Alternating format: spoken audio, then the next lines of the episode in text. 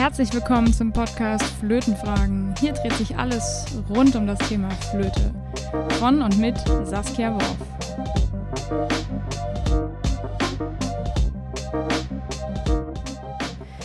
Herzlich willkommen zum Podcast Flötenfragen. Ich hoffe, es geht euch gut. Ich hoffe, ihr habt bisher einen guten Start in den Frühling gehabt, äh, der sich ja noch nicht so ganz temperaturtechnisch zeigt, aber zumindest energetisch fühle ich sehr stark den Frühling. Ähm, da es mich momentan so ein bisschen hingelegt hat und ich nicht ganz so fit bin, habe ich beschlossen, euch heute keine lange Podcast-Folge äh, selbst aufzunehmen, sondern euch ein paar Ausschnitte aus meinen ähm, Webinaren hier im Audioformat zur Verfügung zu stellen. Das bedeutet, ähm, ihr bekommt jetzt ein paar ja, Tools, Tipps ähm, rund ums Thema Flöte spielen von mir aus meinen Webinaren.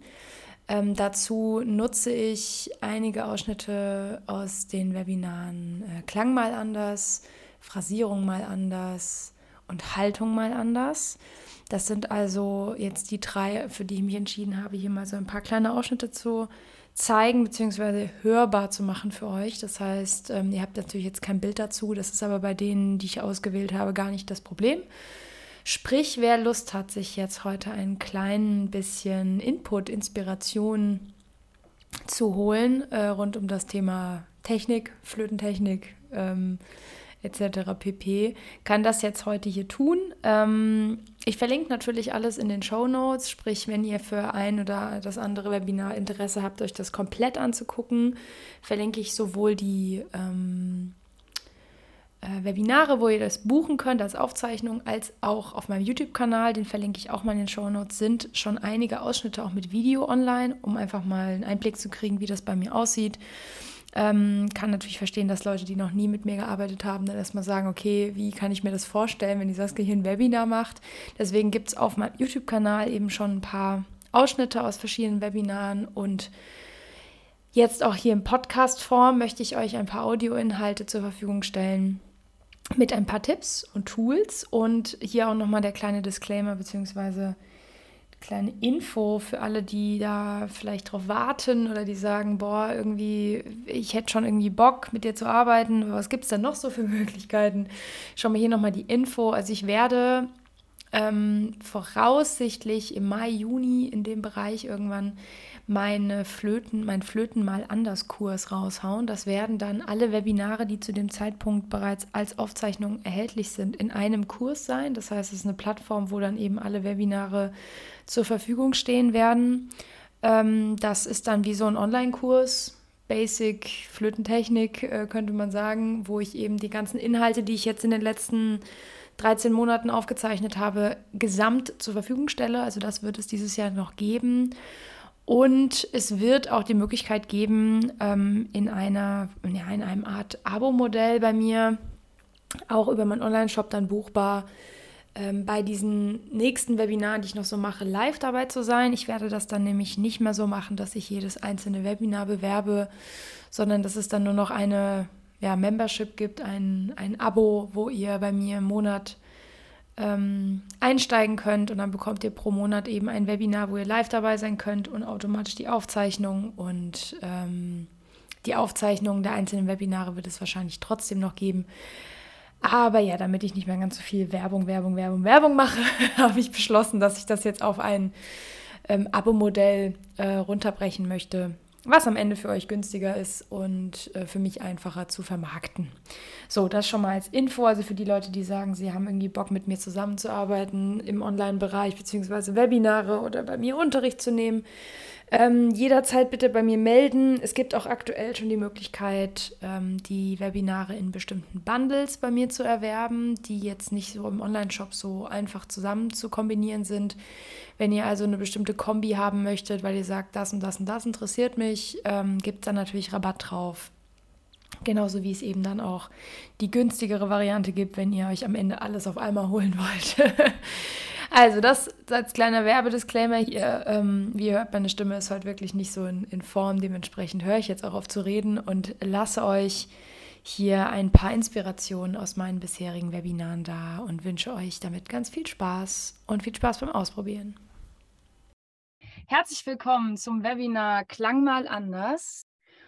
So, Klang. Ja, also ich habe sehr, sehr viele Fragen in den letzten acht bis zehn Monaten zu diesem Thema bekommen. Die erste Frage, die ich immer wieder bekomme, wenn man meine Aufnahmen auf YouTube hört oder wenn man irgendwie auf Instagram meine Videos hört, wie ich Flöte spiele. Saskia, wie schaffst du es zu so einem vollen, kernigen Sound auf der Flöte? Wie hast du das gemacht? So, und diese Frage kann ich auf Instagram vor allem natürlich nicht in einer DM beantworten, geschweige denn will ich das auch gar nicht und man kann es auch nicht in einem Satz beantworten. Ich habe mir heute ein paar Themen überlegt, die wir ganz kontinuierlich durchgehen und ein bisschen, bisschen Tonerzeugung, also Physik, in dem Fall Akustik des Instruments. Das wissen viele einfach nicht oder es ist ihnen nicht so klar. Also sie wissen es so grob, aber sie könnten es auch nicht erklären. Ähm, dann hat natürlich Klang was mit dem gesamten System zu tun und nicht nur mit dem Ansatz. Also die, ich, ich habe so viele Menschen erlebt in meiner Studienzeit und auch schon davor, die diesen Satz gebracht haben, oh, oh heute ist mein Ansatz so schlecht. Heute ist mein, ich habe einen schlechten Tag. Meine, mh, hm, irgendwie ist es pelzig auf den Lippen. Und das habe ich früher auch gesagt. Ich habe früher auch solche Sachen gesagt. Oh, mein Ansatz ist heute nicht so gut. Und ähm, bis ich irgendwann verstanden habe, dass das hier nur der Auspuff ist. Ich spreche heute ein bisschen in Bildern, damit ihr auch diese Bilder für Schüler verwenden könnt oder Schülerinnen, weil das ist kein Thema für nach fünf Jahren Flötenunterricht, sondern das ist ein Thema für die ersten Wochen, Monate. Na? Wie erzeuge ich einen Ton auf der Flöte? Natürlich arbeite ich mit einem Sechsjährigen anders als mit einem 16- oder einem 60-Jährigen. Darüber brauchen wir jetzt ja nicht zu reden. Aber wenn es um Tonerzeugung geht, dann ist das hier einfach nur der Auspuff. Und es ist super geil, wenn der Auspuff schön aussieht und auch irgendwie gut funktioniert, wenn der Motor nicht läuft. Und das habe ich schon so oft erlebt, dass dann an irgendwelchen Baustellen gedoktert wird mit den Schülern oder den Schülerinnen oder mit Studierenden oder an man, man sich an sich selber, dann fängt man an, irgendwelche Ansatzübungen zu machen, die man in irgendeinem Heft gefunden hat, wenn man denkt, oh, ich möchte meinen Klang verbessern, mein Klang ist irgendwie so und so. Komme ich gleich noch zu, zu dem Mindset-Thema, aber man möchte dann irgendwie, und dann fängt man an, hier rumzudoktern. Da sage ich, ja, das kann man machen. Aber zuallererst mal müssen wir zur Basis runter und das ist nun mal die Luftführung und die Atmung. Also wie atme ich ein und wie atme ich aus? Und ich weiß nicht, ob ihr, wenn ihr, ich weiß, dass viele hier zuhören, die auch selbst unterrichten, deswegen ist das vielleicht so spannend. Ihr kennt bestimmt Flötenschulen, wo es genau eine Seite, vielleicht zwei, über das Thema Atmung gibt. So eine Doppelseite, wo kurz erklärt wird, ja, leg dich auf den Rücken, gut, das ist schon sehr alt, aber leg dich auf den Rücken, Bücher auf dem Bauch und dann wird ein- und ausgeatmet. Oder ähm, ja, übe das Einatmen und das Ausatmen muss länger sein. Dann stehen dann so süße Übetipps da, wo ich denke, okay, coole Übung, bitte machen. Ja, Übungen, super. Aber für mein Verständnis müsste in eine Flötenschule oder eine Schule für ein Blasinstrument halt irgendwie so 18 Seiten davon rein. So vom, so vom, ähm, äh, von, der, von der Verteilung am Anfang. Denn das ist unser Motor. Ohne Luft kommt da kein Ton raus. Das heißt, es ist schön, wenn wir hier oben rumgedoktert haben, aber wenn der Motor nicht läuft, wenn wir keinen Sprit reinholen in unser Auto und wir irgendwie so auf Sparflamme fahren, so um Not, ne, ihr kennt so dieses Notsymbol, wenn man weiß, oh, jetzt muss ich tanken. Wenn ich die ganze Zeit in diesem Modus fahre, ja, dann darf ich mich nicht wundern, dass es irgendwann so klingt. Ja, da kann man den Auspuff sogar vergolden was ja viele Flötisten sogar machen. Und ich verurteile das nicht, um Gottes Willen, aber ich habe das schon so oft erlebt. Die haben sich mit ihrer eigenen Klanggestaltung noch nicht beschäftigt, ihrer Tonerzeugung nicht beschäftigt, sind im Studium und spielen eine Flöte mit 18 Karat für 35.000 Euro, wo ich mir denke, ja schön, das ist super, aber wenn du halt nicht weißt, wie es geht, bringt dir auch die 35.000 Euro Flöte nichts. Nicht falsch verstehen, wenn ihr eine Goldflöte habt, ist das cool. Ähm, aber man muss auch wissen, wie man sie bedient. Und ich bin der Meinung, und ich habe es auch schon gemacht, dass ich auch auf einer Yamaha 211er ein Solokonzert spielen kann. Und daran unterscheidet sich dann, ob jemand weiß, was er da tut oder sie, oder ob man sich darauf verlässt, dass man ja so ein tolles Instrument hat, weil das Instrument ist der Resonator. Die Musik und den Ton erzeugen wir. Herzlich willkommen zum Webinar Phrasierung mal anders. Deswegen nehmt euch einen Kaffee, nehmt euch einen Tee, nehmt euch was Leckeres zu trinken. Ähm, ja, ich trinke tatsächlich auch Kaffee, wenn ich Flöte spiele. Ich weiß, es gibt Leute, die machen das nicht. Ähm, ich habe damit persönlich kein Problem. Ich mache das seit 15 Jahren so. ähm, meine Flöte hat sich auch noch nicht beschwert. Also, was ich nicht empfehlen kann, ist irgendwie was mit Zucker. Also so Coca-Cola, Fanta, Saft ist. Mm. Aber wenn ihr euch einen Kaffee macht oder einen Tee oder eben Wasser haben wollt, stellt euch was hin, denn wir werden heute recht viel spielen. Also ihr werdet recht viel spielen. Ich auch. Ich habe ähm, ein paar kleine Beispiele für euch dabei. Also zuallererst mal freue ich mich, dass ihr euch mit dem Thema Phrasierung beschäftigen wollt, dass ihr euch mit dem Thema musikalisch üben beschäftigen wollt. Denn ich weiß aus eigener Erfahrung zu gut, als ich das so reflektiert habe für das Webinar, wie selten ich das selber gemacht habe. Das heißt, dieses Webinar, was ich jetzt aufnehme, sollte ich mir vielleicht ab und zu auch selber wieder angucken wenn es um das Thema musikalisch üben geht, denn es ist vor allem Inspiration, was ich heute mitgeben möchte, aber natürlich auch ganz simples Wissen darüber, wie eine Phrase aufgebaut ist oder aufgebaut sein kann, wie man das erkennt, wie man das üben kann, wie man lernen kann, das zu erkennen, was das Ganze mit Artikulation und Dynamik zu tun hat, ähm, was das Ganze mit Atmung zu tun hat, also wann atme ich wie ein, und all das sind Fragen, die ich immer wieder bekommen habe in den letzten Monaten. Also immer wenn es um die Webinare ging und ich habe irgendwie zum bestimmten Thema was gesagt, dann kam im Nachhinein ganz oft so eine Frage so, ja, boah, könntest du mal was über musikalische Phrasen machen, wie man eine Phrase gestaltet oder ähm, wie erkenne ich überhaupt eine Phrase? Also diese ganzen Fragen, die ihr jetzt auch parallel mit mir durch dieses tolle PDF, was ich euch, äh, boah, das könnt ihr jetzt nicht erkennen, ne? aber ich habe mein mein äh, PDF hier auch, um den Ablaufplan so ein bisschen zu haben. Ihr könnt also mit dem PDF ähm, mitgehen, während ich hier so rede. Und ähm, diese Fragen, die da alle drinstehen, die habe ich alle gestellt bekommen. Also jede Frage, die in diesem PDF drinsteht, habe ich gestellt bekommen und habe am Ende all diese Fragen zusammengesetzt zu dem Thema Phrasierung. So, der erste Block ist das Thema musikalisch üben. Und da habe ich einen riesen Appell an euch, den ich auch immer wieder mir selber geben muss, ähm, weil ich da auch zu neige, in zu technisches Üben zu fallen. Da sind auch wir Profis nicht von äh, frei. Also, oder auch wenn jetzt, ich weiß, dass hier auch Studierende zuhören, die schon auf dem Weg zum Vollprofi sind. Ähm, wir sind davon nicht frei, dass wir sagen, wir üben auch musikalisch. Das heißt, es gibt ähm, bei mir ganz oft bei Übereinheiten auch wirklich so Blöcke, wo ich so pur Technik mache. Ähm, also Fingertechnik ist es bei mir oft, weil bei mir ist so die größte Baustelle immer erstmal meine Finger zu sortieren und keinen Fingersalat zu haben. Das ist bei mir ganz persönlich das Ding. Und ähm, das ist also was, was ich manchmal auch wirklich sehr technisch herangehe, also mit Metronom und total robotermäßig manchmal, wie ich dann übe. Und ich ertappe mich selber dabei, dass ich dann denke, stopp. Muss das sein? ähm, denn natürlich kann man auch mal einfach sich nur auf die Finger konzentrieren und nur auf die Töne und sagen, okay, ich spiele jetzt, keine Ahnung, Fistur.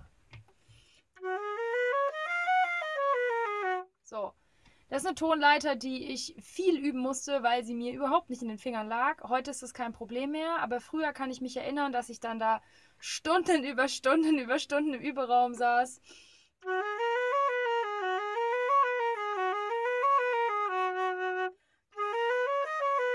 Und sowas gemacht habe. Total mathematisch, Metronom angemacht, tick, tick,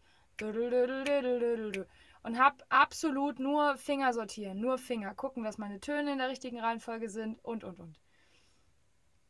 So, das kann man machen. Ich möchte euch das nicht ausreden. Es gibt auch Momente, wenn man zum Beispiel sehr schwere Stellen, schwere Läufe hat oder eben in meinem Fall einfach eh so ein bisschen so ein Fingerthema hat, ähm, dann ist es manchmal auch wichtig, sich mal nur auf die Finger zu fokussieren und mal nur den, den Shift hinzumachen, so, okay, jetzt geht es gerade nur um die richtigen Töne. So, wir verfallen aber leider oft dazu, nur uns um die Töne zu kümmern, zu sagen, okay, spiele ich gerade die richtigen Noten und ähm, ich kümmere mich nur um Töne. I feel you. aber erstens macht es viel mehr Spaß, Technikübungen auch musikalisch zu gestalten. Und neben dem eigentlichen Üben von zum Beispiel Fingern auch noch was mitzuüben, denn ich bin, wie ihr vielleicht, wenn ihr das wenn es nicht das erste Webinar ist, was ihr von mir seht, dann wisst ihr, ich bin ein großer Fan von effektivem Üben, zeitsparendem, effektivem Üben. Und im Idealfall hat man bei bestimmten Übungen mehrere Dinge, die geübt werden, also mehrere äh, Bausteine, die gleichzeitig mitgeübt werden können. So, und wenn ich jetzt Tonleitern üben muss oder Dreiklänge oder Vierklänge oder whatever, dann kann man das ganz technisch machen und das Metronom anschalten und das Hirn ausmachen so und sagen und so üben. Ja, wie gesagt, habe ich jahrelang so gemacht. Oder man knüpft das noch an ein anderes Thema. Variiertes Üben, zum Beispiel mit Artikulationen zu arbeiten.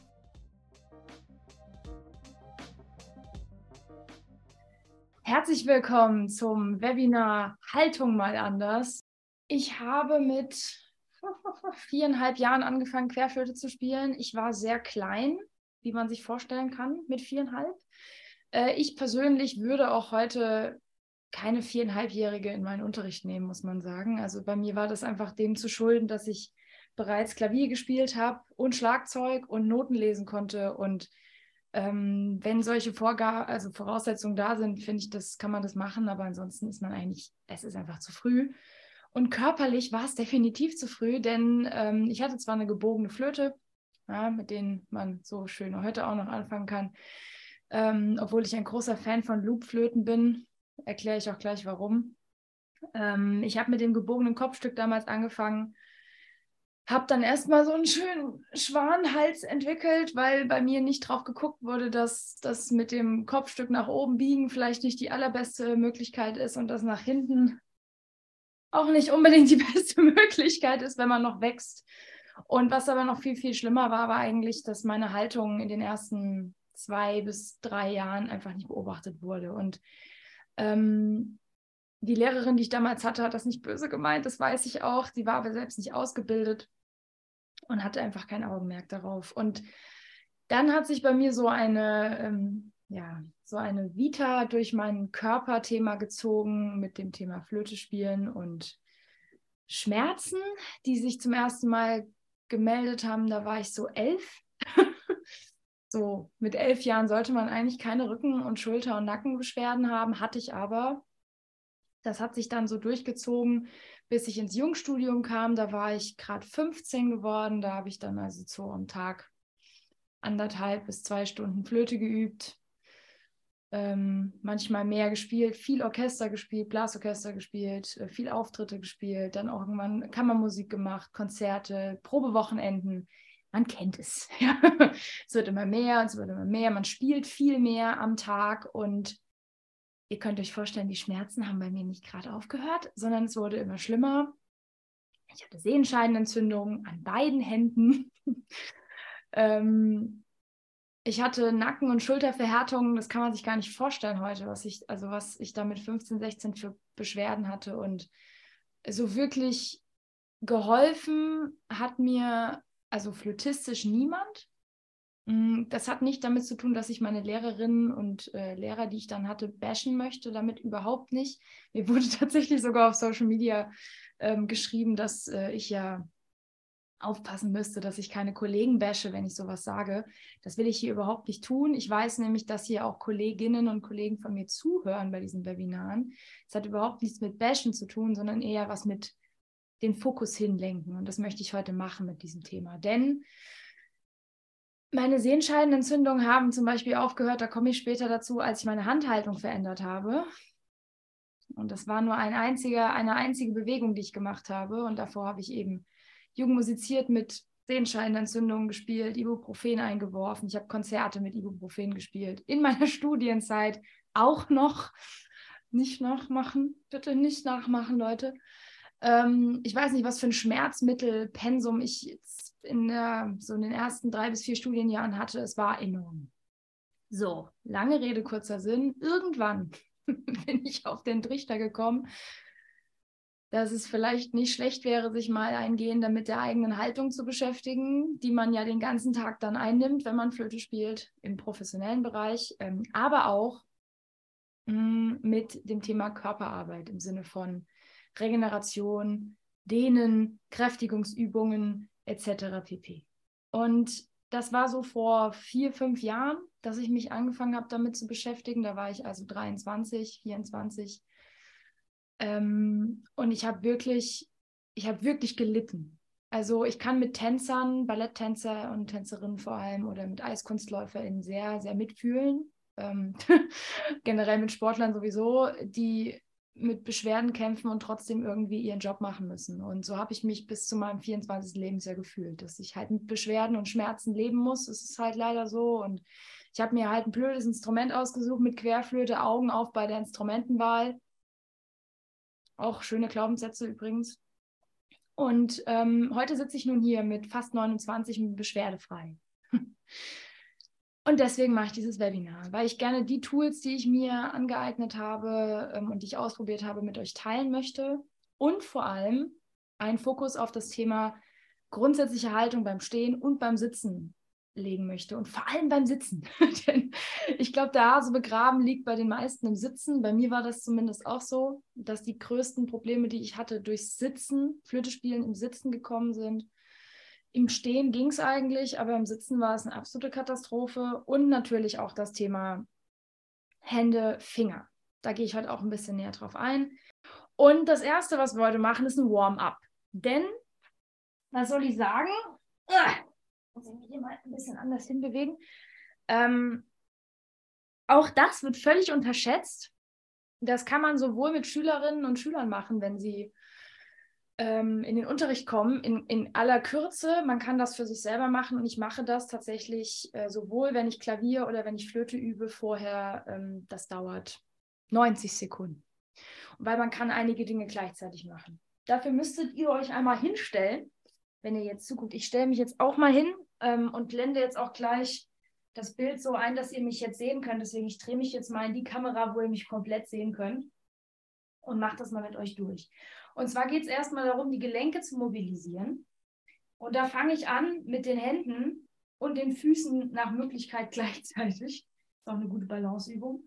Das heißt, ich drehe und rotiere die Gelenke in beide Richtungen, also Handgelenk. Ja, ich gehe mal ein bisschen, bisschen näher in die Kamera. Wenn es knackt, ist es okay übrigens. Knacken ist in Ordnung. Ja. Mit rechts in, in die, in, im Uhrzeigersinn und gegen den Uhrzeigersinn. So, dasselbe mit dem Fußgelenk. Ich komme gleich zum Thema Füße. Das wird nämlich komplett unterschätzt bei Ihnen. Ja, das kann man quasi gleichzeitig machen. Dann geht es auch um Ellebeugen. Ja, beugen, strecken. Den Ellenbogen kann man normalerweise nicht rotieren. Kein Kugelgelenk. So, dasselbe gilt Knie. Kann man einmal heben, senken, heben, senken. Jetzt könnte es knacken gleich, wenn ihr das macht. Ihr hebt mal das Knie an und rotiert die, oh, knack, bei mir knackt es ordentlich, rotiert die Hüfte aus, auswärts, dasselbe auch zurück und knack. Ich hoffe, bei euch knackt es auch. dasselbe mit dem anderen Bein, einmal eindrehen, einmal ausdrehen.